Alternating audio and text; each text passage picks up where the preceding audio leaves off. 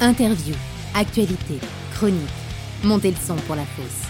L'émission rock et metal, présentée toutes les semaines par la plateforme The Pit et Gérard Drouot Productions. Bonjour tout le monde, vous écoutez le septième épisode de La Fosse, l'émission rock et métal de la plateforme SVOD The Pit et Gérard Drouot Productions. Je suis Raphaël Udry et vous me retrouvez chaque jeudi en podcast sur Spotify, YouTube, Deezer, the-pit.com et bien d'autres services de podcast. Vous cherchez La Fosse saison 2. Alors, est-ce que vous avez réussi à avoir des passes un jour pour le Hellfest puisque c'était en vente mardi? Et c'est parti comme d'habitude à une vitesse incroyable. Je crois qu'en moins d'une heure, c'était déjà sold out. Moi, par curiosité, je suis allé euh, de me mettre dans la file d'attente et j'étais 50 millième euh, au tout début. Et quand c'était déjà annoncé euh, sold out, j'étais encore 13 millième ou 10 millième dans la foule. Donc forcément, c'était un peu compliqué si j'avais voulu avoir mes passes un jour. Alors samedi dernier, j'étais en- au concert de Clone au Trabendo à Paris avec The Old Dead Tree et Patron en première partie. Comme d'habitude avec Clone c'était super, leur dernier album Minois il est vraiment excellent, les morceaux passent très très bien en live, c'était vraiment un très très bon moment. Et j'ai eu l'occasion de voir pour la première fois The Old Dead Tree en concert, alors c'était énorme aussi.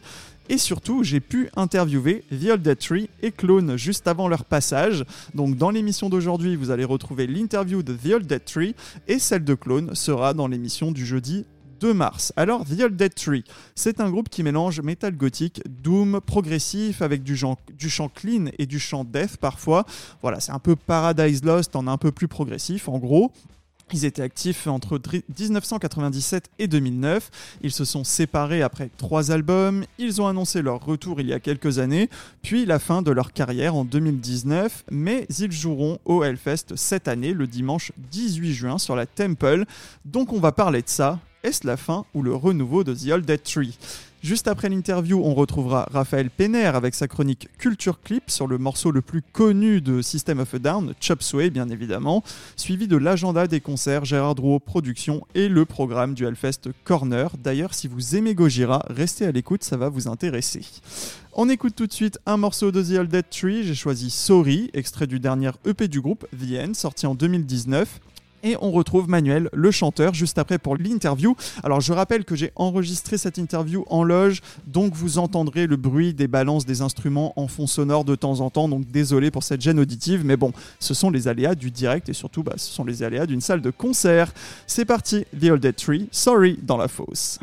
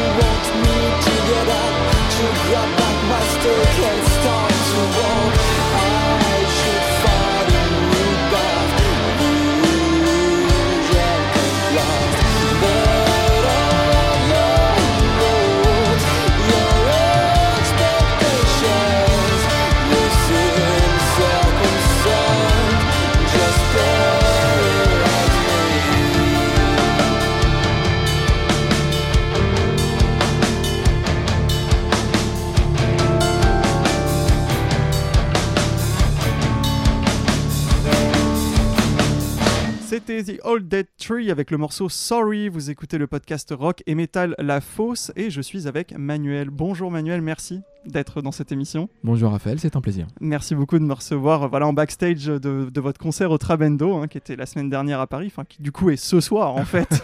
c'est toujours un peu euh, schizophrénique d'enregistrer de, des émissions avant.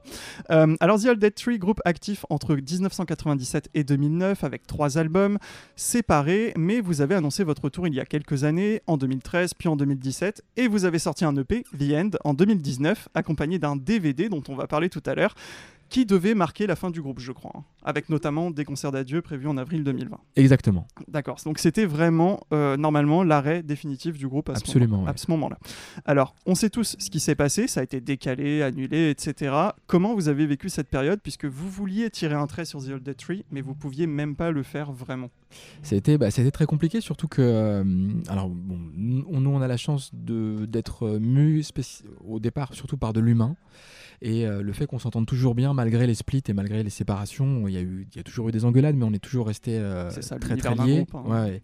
Et, euh, et, donc c'est ce qui nous a aussi permis de tenir. Et, il y a aussi une grande distance géographique entre nous tous, hein, puisqu'on est deux à être en région parisienne. J'en ai un guitariste en Alsace, le bassiste à Nantes et le batteur en Bourgogne. Donc à chaque fois, même se voir, c'est toujours compliqué. Quand le Covid est arrivé, on s'est vraiment posé les questions au fur et à mesure où les concerts qui étaient prévus s'annulaient, tous les plans finalement tombaient à l'eau on s'est vraiment demandé si, euh, bah, si on n'allait pas euh, simplement tirer un trait sans faire de concert, tout ça. Mais il y avait euh, un concert à Paris en particulier où la majorité des tickets avaient déjà été vendus et où voilà, le, promoteur a été toujours partant pour le maintenir. On l'a, repoussé beaucoup. Et il a été repoussé jusqu'en octobre 2022. Et pour ce seul et unique concert, on, s'est dit bon bah voilà, les gens ils ont vraiment envie de nous voir. il faut qu'on, tienne, voilà, il faut qu'on tienne notre engagement. Et euh, ben, euh, forcément, on a fait comme tout le monde, on a fait beaucoup de Skype et de, Zoom. On a, euh, on a essayé de développer des idées de loin. Qu'est-ce qu'on pourrait faire pour, voilà, pour rester un peu actif? On a tenté de réarranger des vieux morceaux à nous qu'on a revus en acoustique ou avec des cordes. On a, voilà, c'est, bon, ça n'a rien donné de très, très probant, mais en tout cas, ça nous a occupé. Voilà, exactement. en 2021, on a, on a shooté un concert en vidéo à l'empreinte, en public très restreint. Et donc c'était un, petit peu une première étape un peu plus concrète vers le retour euh, sur scène. Et puis, euh, et puis ensuite, ça nous a permis, finalement, euh, quelque part, je pense que le, fait que le concert soit repoussé nous a permis de nous préparer beaucoup mieux encore. Et, et, de donner un concert donc, de deux heures à Paris en, octobre qui, qui était vraiment à la hauteur de ce qu'on qu'on avait en tête. Quoi. Ah, le concert était complet, comme tu l'as dit. Vous avez enchaîné avec deux autres concerts complets à Nantes et à Brest. Donc ça, c'était octobre-novembre 2022. Et ensuite, vous continuez avec ce soir au Trabendo avec une date un peu surprise qui a été annoncée un peu, un peu récemment. Euh, vous allez jouer donc en première partie de Clone. Alors, est-ce qu'on est toujours sur une tournée d'adieu pour The Dead euh, Ben, c'est compliqué. En fait, bon, tu l'auras compris. Et d'ailleurs, même déjà en, citant euh, l'histoire du groupe et le nombre de fois où on s'est arrêté, ça a repris. c'est une histoire compliquée. on, a, on en a envie.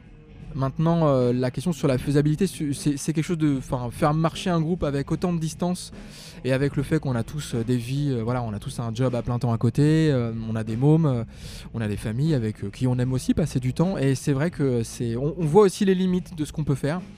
Donc on a envie, on va essayer, mais on fait plus de promesses. Donc voilà, pour l'instant, Guillaume de, voilà, Guillaume de Clone nous a contacté au mois de début novembre en nous demandant si on serait intéressé. Et puis ben, c'était un peu la bonne surprise. quoi. Et puis euh, voilà, on, apprécie tous Clone depuis longtemps, même si euh, pour le coup on les connaissait pas euh, directement. Et donc, euh, bah voilà, on est, on est là, on est ravi d'être là et, euh, a priori, il va y avoir du monde, donc euh, c'est cool. Alors, vous vous connaissiez pas, mais par contre, vous êtes un groupe de la même génération avec Claude. C'est quasiment pareil. Hein. Formation fin des années 90, premier album début des années 2000, quoi. C'est vraiment kiff kiff Exactement. C'est ouais, pareil. Et d'ailleurs, oui, quand tu disais qu'il y allait avoir du monde, je crois qu'elle est complète cette date ce soir. Ah, mais j'écoute, je, je, crois, je crois. Mais donc, on va revenir en 2009. Vous aviez pris la décision d'arrêter après trois albums plutôt bien encensés par les critiques. Alors pourquoi, en gros, euh, quelles ont été les raisons de cet arrêt euh bah, Les problèmes qu'on a aujourd'hui étaient déjà là à l'époque, c'est-à-dire, enfin, les problèmes, c'est un peu honteux de dire ça parce que je parle de mes enfants. La vie, c'est la vie. exactement. Mais euh, voilà, quand tu as des enfants en bas âge, que tu dois expliquer à, la personne qui partage ta vie que à peu près tous tes congés vont partir dans des tournées, dans du studio. au début, c'est rigolo d'avoir d'avoir un mec qui, qui, joue dans un mmh. groupe, mais au bout d'un moment, ça devient fatigant, donc il faut le gérer il y avait beaucoup beaucoup de fatigue et puis euh, on n'arrivait pas à passer un palier d'un point de vue euh, entre guillemets commercial hein, de, renommée on arrivait, on plafonnait quelque part. euh, donc c'était pas mal si tu veux, mais on fallait passer un palier et quand on arrivé donc à la fin du troisième de la tournée du troisième album et qu'on a commencé à parler stratégie, il y avait, on était tous crevés et on l'exprimait pas de la même manière. Donc moi pour ma part, je voulais qu'on fasse un, un dernier sprint et qu'on essaye de faire un quatrième album euh, en mettant tout dedans, en, Terminé en y allant à fond. euh, Et les autres étaient en train de me dire euh, l'inverse. mais moi, moi j'ai besoin d'une pause. Je voudrais qu'on s'arrête un an. Enfin bon. Vous Et, n'étiez euh, pas sur la même longueur d'onde exactement. à, à niveau. ouais. Et euh, moi, cette perspective-là, j'avais tellement de mal déjà à tirer le groupe, euh, vraiment essayer d'entraîner les gens, que je me suis dit non, mais on peut pas, si on s'arrête un an, on repartira jamais. Les groupes et les couples, c'est souvent très très lié. hein. C'est vraiment les mêmes, les mêmes principes, c'est les mêmes dynamiques qui les, qui les motivent. Et, euh, et donc j'ai préféré mettre fin au groupe. Mais pour te donner un peu le- le- le- le- le- l'idée, c'est que quand j'ai dit aux gars, bah non, non, mais euh, si vous voulez plus, on s'arrête quoi. Moi j'arrête tout quoi. Ils m'ont dit non, non, mais euh, fais-le sans nous. tu peux pas arrêter le groupe quoi. Vire-nous quoi. C'est quand même très sympa de dire Oui, ça, oui, mais c'est voilà, c'est enfin Enfin, très sympa, oui, mais quelque part, c'est vraiment un groupe à part. Voilà, moi j'ai vu ça nulle part. J'ai, on a joué avec plein de groupes, on, on connaît plein de musiciens, mais je connais pas de groupe, enfin, qui, qui soit autant drivé par l'humain. Maintenant, c'est euh, c'est quelque chose de très fort. C'est quelque chose qui a aussi des défauts parce que, bah, évidemment, bon, bah, Quand il y a de l'humain, Exactement, ouais. mais, euh, mais voilà, nous quand on se voit, on s'éclate tout le temps. Euh, Quand on est, euh, la dernière fois qu'on a fait une tournée, c'était en 2013, mais on- voilà, c'était, on s'est pas, on est barré 15 jours, on s'est éclaté pendant 15 jours. Oui. et on, il y a vraiment ce plaisir et, euh, et Donc puis vous voulez garder, continuer à garder Ouais. ce plaisir-là. Voilà, quelques dates pour l'instant C'est ça. par-là. On va, on va en reparler tout Mais à l'heure. même, même les techniciens qui sont là, ils sont là depuis le début, depuis 15 ans. Enfin, il y a vraiment un côté familial qui est, qui est entretenu. euh, quand, même quand on tournait pas, on s'organisait des restos, des bouffes, euh, on part en vacances ensemble parfois. Enfin, voilà, Oui, j'ai vu beaucoup passer de liens. aussi ouais. une, une petite photo au Nouvel An, je crois. Oui, avec, absolument, voilà, c'est fou ce qu'on peut voir sur les réseaux sociaux aujourd'hui. Euh, donc vous avez sorti un EP en 2019, The End, avec 5 titres sur lesquels vous aviez travaillé en 2009, avant votre séparation, puisque tu, disiez, euh, tu le disais, vous prépariez un nouvel Ouais. album euh, à ce moment-là. Euh, alors pourquoi les sortir 10 ans plus tard, ces, ces morceaux Alors déjà en 2000, euh, de- donc, de- bon, fin 2008, quand on commence à les bosser, en fait il y a que 4 titres qui datent de cette époque-là. Il y a un dernier titre qui date de 1999 et qui était un titre euh, qu'on avait travaillé euh, juste avant le, le suicide de notre batteur. Et donc il y avait une, une charge émotionnelle tellement forte qu'on avait décidé de jamais le retravailler. Et puis là, quand il, a- quand il s'est agi de, de repartir en studio, on s'est dit quand même ce serait dommage qu'il n'existe pas du tout. Et donc on l'a on l'a vraiment travaillé. Donc c'est le titre ce The End, qu'une The démo. End euh, Again ouais. qu'on a- qu'on- que j'ai re- réarrangé, retravaillé. Et, euh, et donc pour les quatre autres titres, quand on s'est séparés, il y avait des dissensions vraiment au niveau artistique, en plus du, du reste, et vraiment sur la direction. Et, euh, donc on s'est vraiment posé la question de, de les faire, de pas les faire, on s'est arrêté. Et euh, à la fin de la tournée de 2013, donc, qui, qui était là pour marquer les 10 ans de notre premier album, euh, il s'est avéré une chose qui nous était jamais arrivée, c'est qu'on est sorti bénéficiaire de la tournée. Ça, c'est pas Et mal donc euh, on avait des sous et on s'est dit ben là on a on a 4000 euros mais qu'est-ce qu'on qu'est-ce qu'on fait à 4000 euros? Ça nous embêtait. Nous on a toujours perdu de l'argent donc ça nous embêtait tout d'un coup de gagner de l'argent sur le dos du groupe. Et j'ai dit ben C'est quand même étrange. oui de, oui de mais dire nous- ça. oui. De, de penser ça. Puisque Bah- du coup, à la base, c'est quand même aussi pour vivre de sa musique. Et ben on- tu sais on a, on a on a eu des débats aussi en 2005 à un moment donné on s'est vraiment posé la question de devenir intermittent d'essayer de l'être et il y, a- il y avait vraiment que moi qui était prêt à essayer de passer le pas et tous les autres étaient euh, ça leur foutait plutôt la trouille et aujourd'hui je regrette pas de pas l'avoir passé ce pas finalement tu vois et je me dis bon bah la musique reste uniquement un plaisir je ne le fais que quand j'en ai envie quoi et c'est pas mon boulot quoi. un mal pour un bien. en Ouais, exactement. sorte. Mm. et euh, pour revenir euh, Oui, C'était du coup sur les, les titres que vous Ouais. travailliez à l'époque pour un nouvel album qui du coup sont sortis dix ans Ouais. plus tard. Et donc, ouais, 2013, donc on se retrouve avec cet argent. Donc, je propose de, de- de bosser ces titres-là. Donc, on les a repris et on les a enregistrés en 2014. Et là, tu vas me demander pourquoi les sortir en 2019. Oui. Euh, Enfin, j'imagine que ça prend beaucoup de temps de toute façon les oui, allers-retours, oui, le mix. euh, Là, euh, pas à ce point-là, normalement. non, non, pas à ce point-là. Et en fait, il s'est avéré que donc il y a dans, ben, il est là ce soir. Il y a Julien Metternich que tu connais aussi, donc qui est le, qui a réalisé toutes les vidéos de The Old Tree, qui euh, préparait un, pro- qui- un projet de, euh, de, de documentaire sur le groupe et qui avait, qui avait Ah. ça en tête depuis très longtemps. On va en parler tout à l'heure. Tu anticipes la question, donc on va en parler tout à l'heure.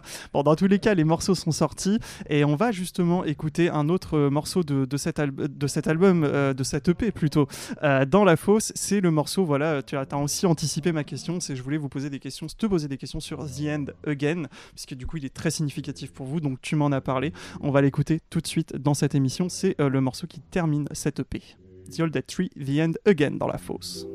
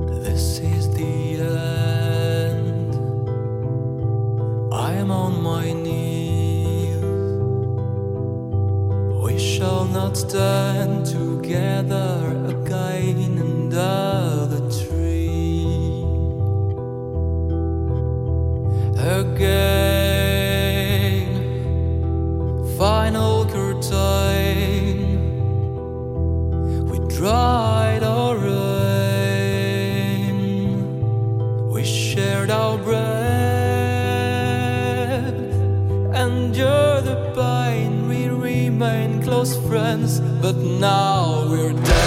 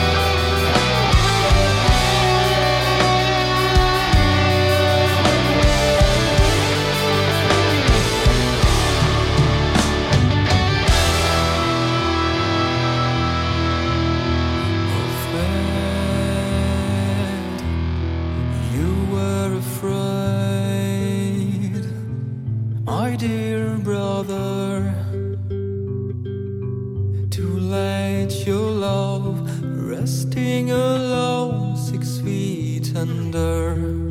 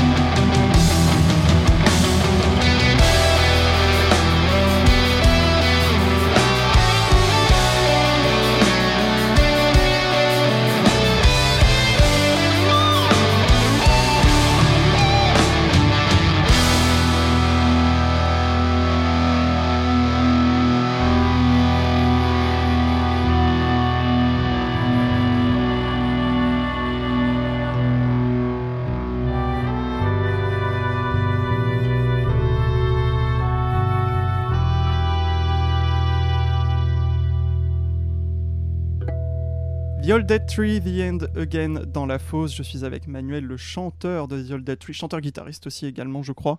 Plus maintenant. Plus maintenant, je suis un mais guitariste retraité. Ah, guitariste retraité, mais en tout cas chanteur. Euh, donc on vient d'écouter un autre morceau donc, de, de cette EP euh, qui, du coup, à part ce morceau-là, était des, des morceaux que vous travailliez du coup à l'époque pour un album euh, qui devait sortir. Est-ce que vous êtes déçu de ne pas avoir terminé cet album? Non, pas. Enfin, j'aurais bien aimé qu'on essa- qu'on essaye, au-delà de l'aspect artistique, on va dire d'un point de vue euh, de, de, de, de- de carrière, j'aurais bien aimé qu'on essaye. J'avais des contacts avec, le, avec un management allemand, un gros management allemand. Euh, euh, C'était peut-être le moment d'essayer de changer de label, de changer de producteur, enfin vraiment voilà, de, de passer ce cap dont je te parlais. Donc j'aurais bien aimé voir ce qui se serait passé. Mais après, euh, Pas de regret. non, il n'y a pas de regret à avoir. Je veux dire, c'est la vie, c'est comme ça. hein. Et est-ce que euh, peut-être qu'il y a d'autres démos qui sont sous le coude et qu'un jour vous pourriez sortir?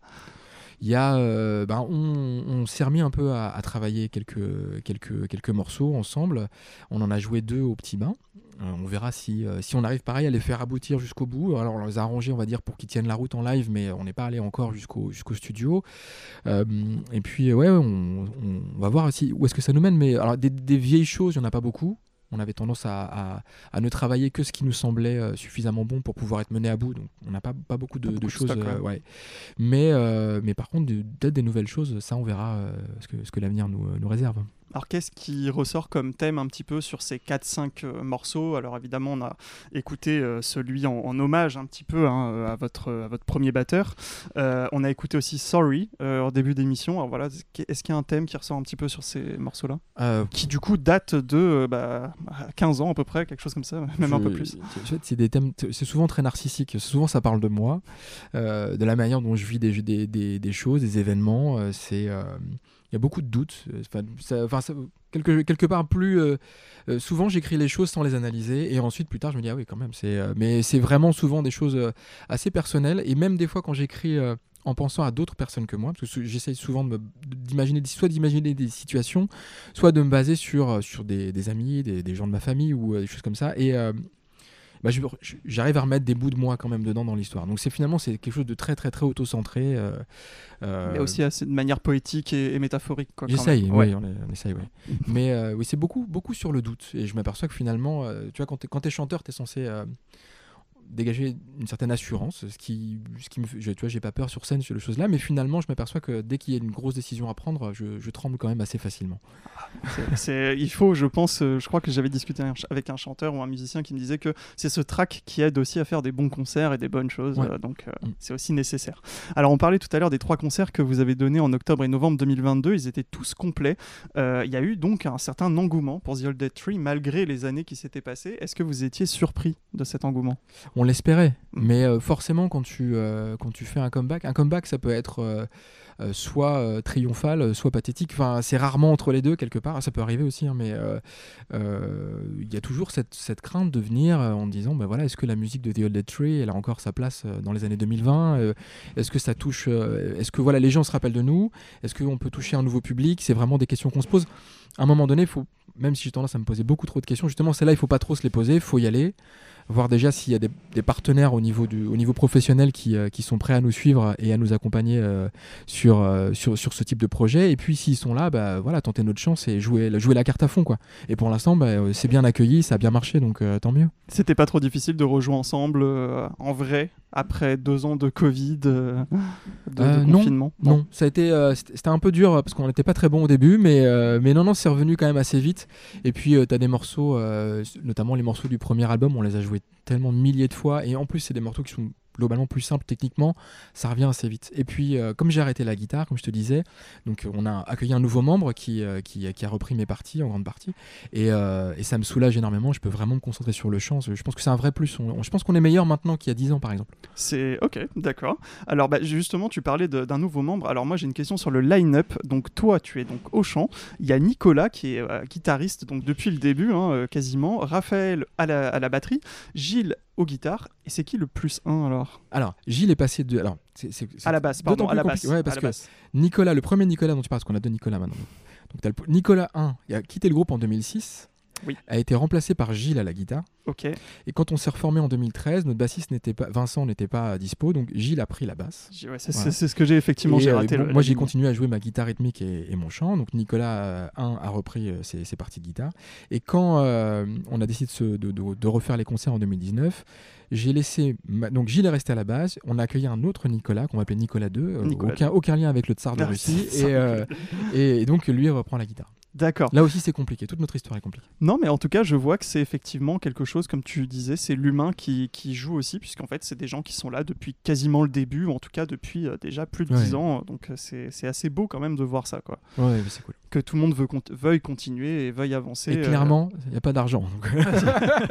Vraiment pas du tout. Effectivement, c'est pas comme des re- grandes reformations Non, de non, grands non. groupes, voilà, dont on taira le nom bien évidemment. Alors, on va écouter un dernier extrait de votre EP The End, c'est le morceau Someone Should Know the Truth, euh, avant la dernière partie de cette interview, suivie de la chronique Culture Clip de Raphaël Penner sur le morceau Chop Suey de System of a Down et de l'agenda concert Gérard Drouot, production The Old Dead Tree, Someone Should Know the Truth dans la fosse.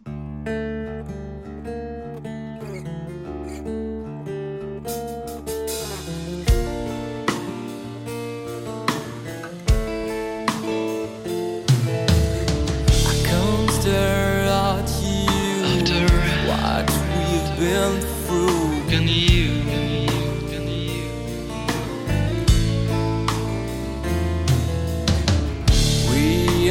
about now.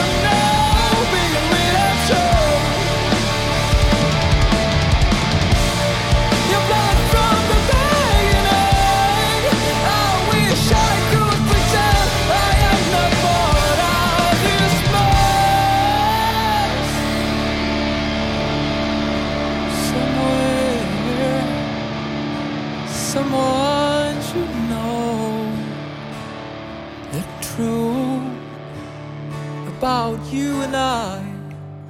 Yes, we should feel ashamed for what we've done that day. I'm sorry we crossed the line. We cannot pretend that nothing happened.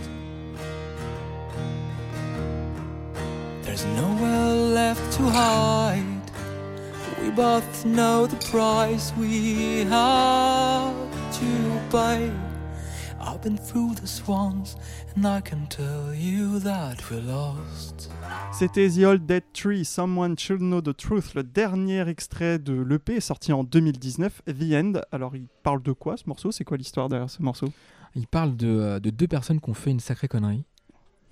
Et euh, c'est jamais dit laquelle c'est. Tu sais pas si c'est euh, par exemple un couple illégitime ou si c'est des gens qui ont tué quelqu'un. Ça peut fonctionner sur toutes les conneries possibles. Exactement, qu'on fait quelque chose qu'ils n'auraient pas dû faire. Ou ça peut être aussi, euh, et c'est là, là encore, c'est une interprétation que j'en fais, mais beaucoup plus tard, ça peut être euh, mes propres doutes de moi qui me parle à moi-même, hein, ça arrive assez régulièrement, et sur le fait de devoir le dévoiler ou pas. Et, euh, et donc, donc de, de- de- voilà, de dire la vérité, et euh, je crois que les dernières phrases, c'est euh, euh, je, je sais ce qui va se passer une fois qu'on l'aura dit, et quoi qu'il arrive, on est foutu. Quoi. Ah, ok. Alors, est-ce que c'est un peu une thérapie pour toi la musique, du coup, puisque tu dis que tu mettais beaucoup de sujets personnels dedans, dans, tes paroles? Eh ben, je sais pas. En tout cas, en tout cas, moi, je sais que j'ai du mal à écrire autre chose et ça m'embête parce que je trouve vraiment que c'est un peu, euh, vraiment trop auto-centré. Voilà, quand je prends un peu de recul, je me dis bon, c'est quand même. euh. Mais euh, je sais pas si ça m'aide. En tout cas, j'ai du mal à faire autrement. Donc, bon, c'est ta technique, quoi, Voilà. c'est ta méthode. Exactement. Alors, comme on en parlait un petit peu tout à l'heure, votre EP de 2019 était accompagné d'un DVD avec un documentaire intitulé Final Curtain qui retrace votre carrière bah, du début jusqu'à votre séparation avec quasiment des interviews de tous les membres qui sont passés dans, dans le groupe. Euh, comment est né ce projet qui, du coup, a retardé un petit peu la sortie des morceaux, comme tu le disais? Ah oui.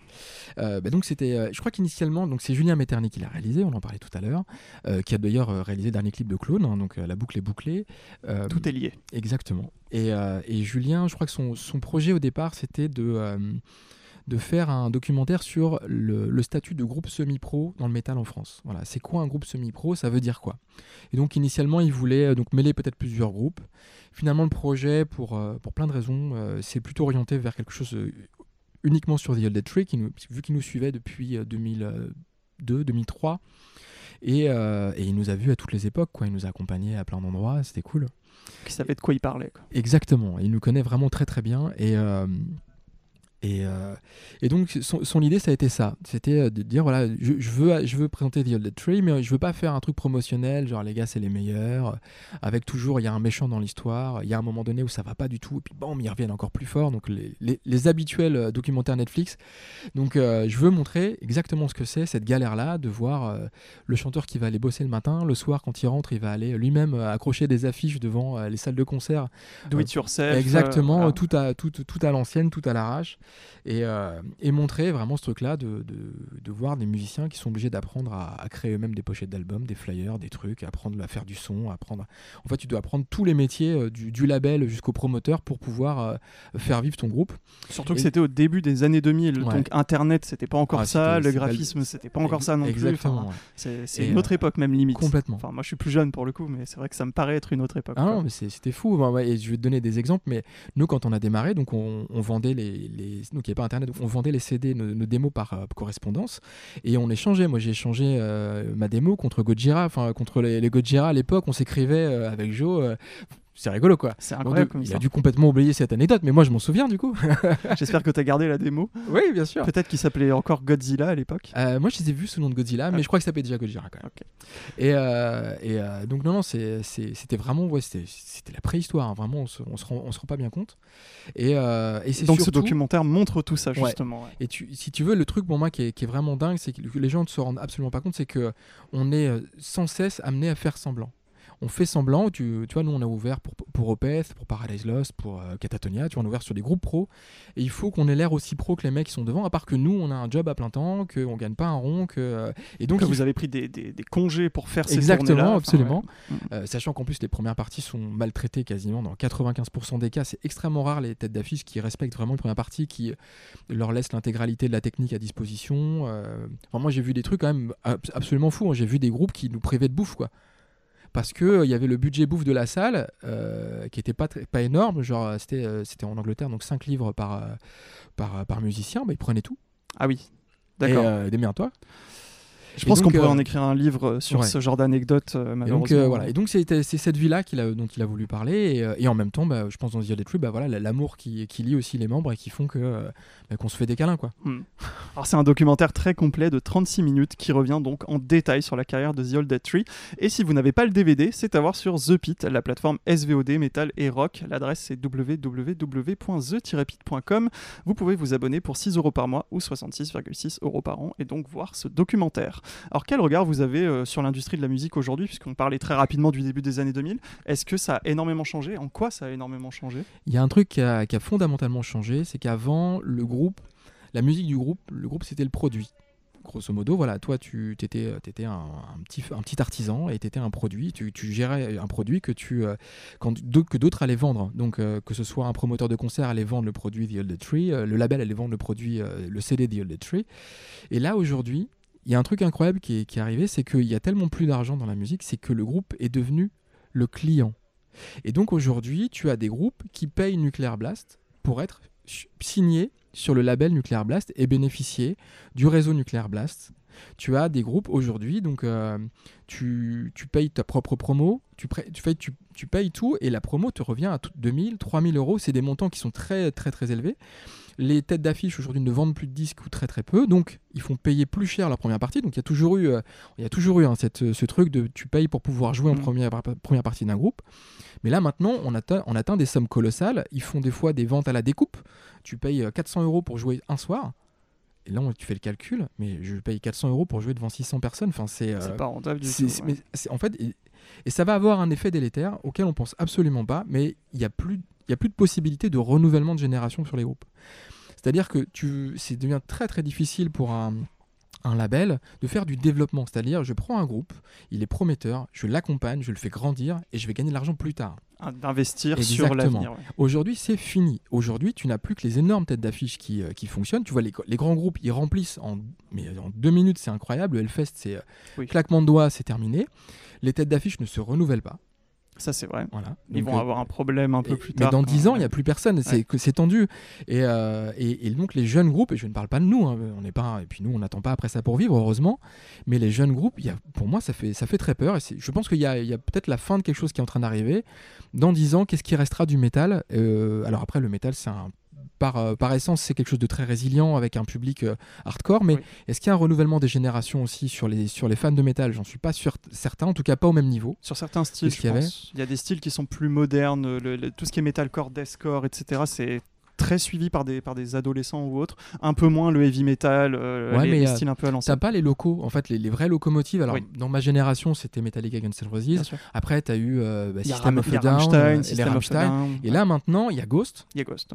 et c'est tout. Et c'est tout. Et Non, euh, puis, euh, c'est pas hyper métal quand même. C'est quand même, euh, voilà, c'est c'est hard Absolument. FM, c'est super bien foutu, c'est pas la question. Mais et on est, euh, voilà, on est peut-être à la veille d'un creux de la vague qui, euh, qui, qui risque, j'espère qu'il ne sera pas définitif. Mais euh, voilà, il y a plein de, façon, styles musicaux qui sont morts avant les nôtres. euh, le Mm. disco, euh, Oui, voilà, bien sûr. il n'y a pas de raison que le nôtre euh, ne suive, ne suive pas le, le même chemin. Alors, ça Mais sera ça un fait très long peur. débat. Ce sera un très long débat parce que je pense qu'on peut en parler pendant des heures. En tout cas, c'est vrai que parmi les groupes, tu citais Metallica, il y a Maiden par exemple, les Guns Ouais, N' Roses ou quoi. Il y a que Ghost et Rammstein parmi les groupes récents qui ont compris ce euh, délire de merchandising et de créer une identité visuelle et de vendre des produits sur ce, sur ce, sur ce produit justement. Et en fait, bah voilà, là on voit que Rammstein va faire ses premiers stades de France cette année. Ghost peut-être un jour, mais là aujourd'hui je vois pas d'autres groupes qui seraient capables, des nouveaux groupes qui seraient ouais. capables de faire des, des stades de France. Alors, tu parlais du Hellfest, et bah justement, autre concert surprise euh, que vous avez annoncé il y a quelques mois, c'est le Hellfest. Vous allez y jouer euh, le dimanche 18 juin sur la Temple, 10 ans après votre dernier passage au festival, qui était, je crois, pour les 10 ans de la sortie de votre premier album, je crois. Absolument. ouais. Donc là, ça va faire 20 ans. Euh, comment ça s'est fait cette date Un peu surprise Ben, euh, c'est euh, notre tourneur qui a, qui a contacté le Hellfest tout simplement, puis ils ont dit bah ouais ça nous intéresse carrément donc euh, non c'est enfin c'est toujours un pla- enfin c'est un plaisir un immense honneur évidemment de Surtout que vous allez voir, ça a beaucoup changé depuis 2013. ouais ah bah oui, oui, c'est beaucoup plus gros maintenant. bah déjà euh, les enfin je sais pas si la capa des, des tentes a, a changé mais c'était déjà 10 000 places donc Ouh, je pense ouais, je sais pas du tout à Bon. combien, mais en tout cas, c'est très très grand. C'est à peu près l'équivalent d'un Élysée Montmartre, je crois, une tente. ah je pense que c'est plus que ça Même plus ah ouais, Ah parce que si c'était 10 000 à l'époque nous c'était c'était plus qu'un zénith à 10 D'accord. 000 donc euh, l'Élysée Montmartre c'est 1002 euh, Ok. Donc c'est très très c'est déjà immense, c'était déjà immense. Donc euh, de Ok. toute façon euh, dans tous les cas nous on est ravis bien évidemment. Euh, déjà ravis que, euh, que voilà que, que le Hellfest euh, voilà et, et regarder euh, et regarder The Other Tree sous, sous, ce- sous ce regard-là, c'est vraiment top et puis euh, puis bon, on espère Il faut dire que c'est la même équipe en fait qui fait la prog, donc. Ouais ouais, bien final, sûr euh, mais euh, ils sont là euh, enfin, je veux dire ils ont ils ont aussi un le Hellfest ils sont arrivés à à un point de de confort où quoi qu'il arrive ils vendent leurs billets et donc ils font jouer qui ils veulent. Quoi qu'il arrive, voilà. ils, ils remplissent aussi leur grille de groupe. euh, Exactement. même au dernier moment. Euh, Là, on l'a vu, Kiss a remplacé un groupe annulé au dernier moment en tête d'affiche. Donc euh, voilà, c'est. Mais en 2013 c'était déjà Kiss la tête C'était déjà, d'affiche, c'était déjà Kiss, ouais, ouais, ouais, ouais. absolument. Je pense qu'ils sont venus pour nous, je vois. C'est la seule explication. Mais, euh, mais non, non, c'est c'est génial. Enfin, nous, on est ravis, hein, évidemment. Et euh, alors, eh, tu en parlais un petit peu tout à l'heure, mais est-ce qu'on peut s'attendre à d'autres concerts de The Old Dead Tree dans les mois prochains, voilà, de manière un peu, un peu disséminée, un peu éparse Bah, D'ici au Hellfest, il y a peu de chance. Oui, oui. Sauf euh, là encore, bah, un coup de fil euh, heureux qui, qui nous tombe dessus, mais euh, c'est pas prévu en tout cas. Et puis on verra, on, fera, on fera un petit point, je pense, effectivement, au Hellfest. Après tout ça, ouais. Ouais, et on verra ce qui, ce qui se passe. Le Hellfest, ça peut, ça peut débloquer des choses ou ça peut ne rien donner aussi. hein. C'est, je pense qu'il faut le prendre, faut prendre les choses comme elles viennent. Et puis, euh, je fais plus trop de plans, ça m'inquiète trop. Et ben, ce sera le mot de la fin. Merci beaucoup euh, d'avoir été avec nous dans cette émission, Manuel. Merci à toi. Je te souhaite un bon concert ce soir au Trabendo et puis on- moi je vous donne rendez-vous au Hellfest du coup cette année. À On- très bientôt. Merci beaucoup. On retrouve tout de suite Raphaël Penner avec sa chronique Culture Clip sur Chop Suey de System of a Down. Anecdote, secret de tournage, vous voulez tout savoir sur vos clips préférés? Retrouvez Culture Clip. Chop Suey est le premier single du deuxième album de System of a Down, Toxicity, sorti en 2001. Alors, est-ce que vous connaissez les secrets du clip et de ce morceau? Eh bien, on va voir ça tout de suite avec Raphaël Penner. Quand deux puissances évocatrices comme le métal et la vidéo se rencontrent, ça laisse des traces. Qui peut écouter Mindland de Rammstein sans les voir se trémousser comme un groupe de surf rock sur la plage? Ou We're Not Gonna Take It sans voir les improbables combis moulantes de Twisted Sister? Si certains de ces morceaux sont autant incrustés dans vos oreilles que dans vos rétines, vous êtes au bon endroit. Bienvenue dans la chronique qui écoute les images.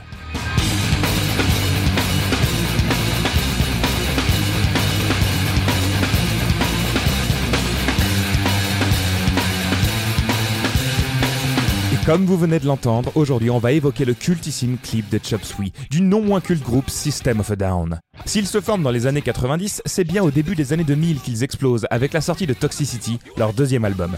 Chop Suey, c'est le premier single qui sort, et pour le mettre en image, ils font appel au réalisateur Marcos Siega. Alors ce nom ne vous dit probablement rien, mais sachez que cet homme a marqué toute une génération de fans. C'est l'homme qui est derrière les clips de All the Small Things et What's My Age Again de Blink-182 ou encore de Last Resort de Papa Roach. Dans le clip, vous vous rappelez très certainement des tatous du guitariste Daron Malakan qui en a sur absolument tout le corps. Eh bien ce ne sont absolument pas des tatouages. C'est juste une peinture corporelle qu'il a fait lui-même. Et il a déclaré, je cite, Je voulais juste faire quelque chose qui avait l'air cool. Il n'y avait pas de message derrière. Il a aussi ajouté que ça lui avait pris énormément de temps et qu'il ne referait probablement jamais rien de tel. Si vous avez déjà pris la peine de lire les paroles, vous vous êtes peut-être déjà rendu compte qu'il n'y avait absolument aucun rapport avec le célèbre plat asiatique. Alors pourquoi diable ce morceau s'appelle Chop Mettons fin tout de suite à toutes ces années passées dans l'ignorance, la réponse est toute bête. À l'origine, le morceau s'appelait Suicide, ce qui finalement fait vachement plus de sens avec les paroles du refrain.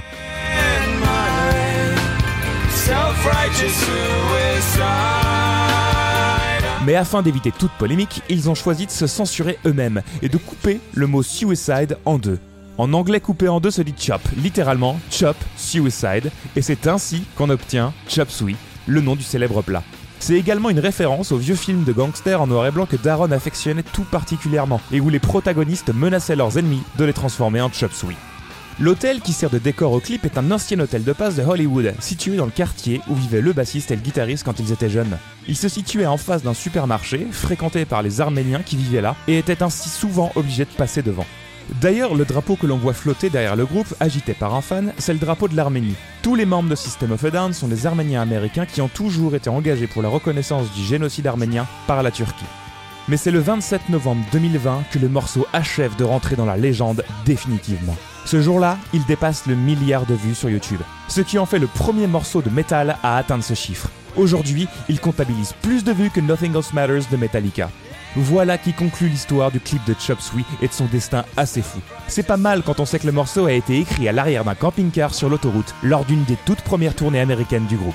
En attendant la prochaine chronique, n'oubliez pas de rester à l'écoute de ce que les images ont à nous dire.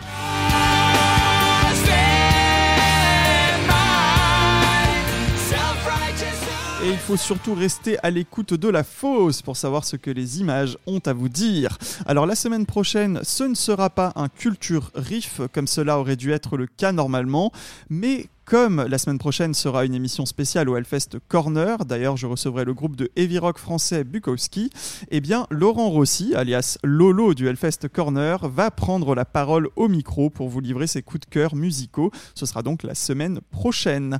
Et tout de suite, c'est le moment de l'agenda concert Gérard Drouot Productions et le programme du Hellfest Corner. Besoin d'un coup de main pour choisir un concert?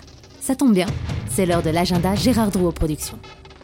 Il reste encore quelques places pour Gojira, le plus gros groupe de métal français qui donne trois concerts en France, le 24 février à l'Arkea Arena à côté de Bordeaux, le 25 à Bercy à l'Accor Hotel Arena et le 28 février à la halle Tony Garnier de Lyon.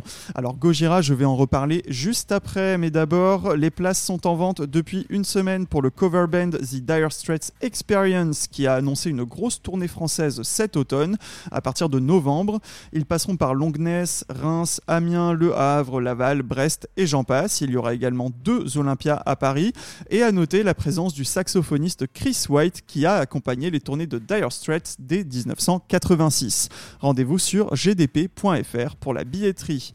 Un autre cover band est en tournée, c'est Queen Extravaganza, mais ce n'est pas un tribute band ordinaire puisque les musiciens de ce groupe ont été choisis après des auditions menées par Roger Taylor et Brian May de Queen eux-mêmes. Alors pour voir ce concert expérience, il y a 11 dates en France au cours du mois de mars. Allez, c'est parti. Le 4 mars à Montpellier, le 5 à Toulouse, deux Olympias à Paris les 6 et 7, Lyon le 8, Nantes le 10, Mérignac le 11, Tours le 12, Lille le 13, Strasbourg le 14 et enfin Marseille le 16. Voilà, le compte est bon. Alors, à l'occasion du concert de Gojira le 25 février, donc à Paris, comme je le disais tout à l'heure, le Hellfest Corner organise une semaine spéciale. Ça commence ce soir, jeudi 16 février, à 20h avec un quiz Gojira pour tenter de gagner des places pour l'accord Hotel Arena et des albums Fortitude signés par le groupe.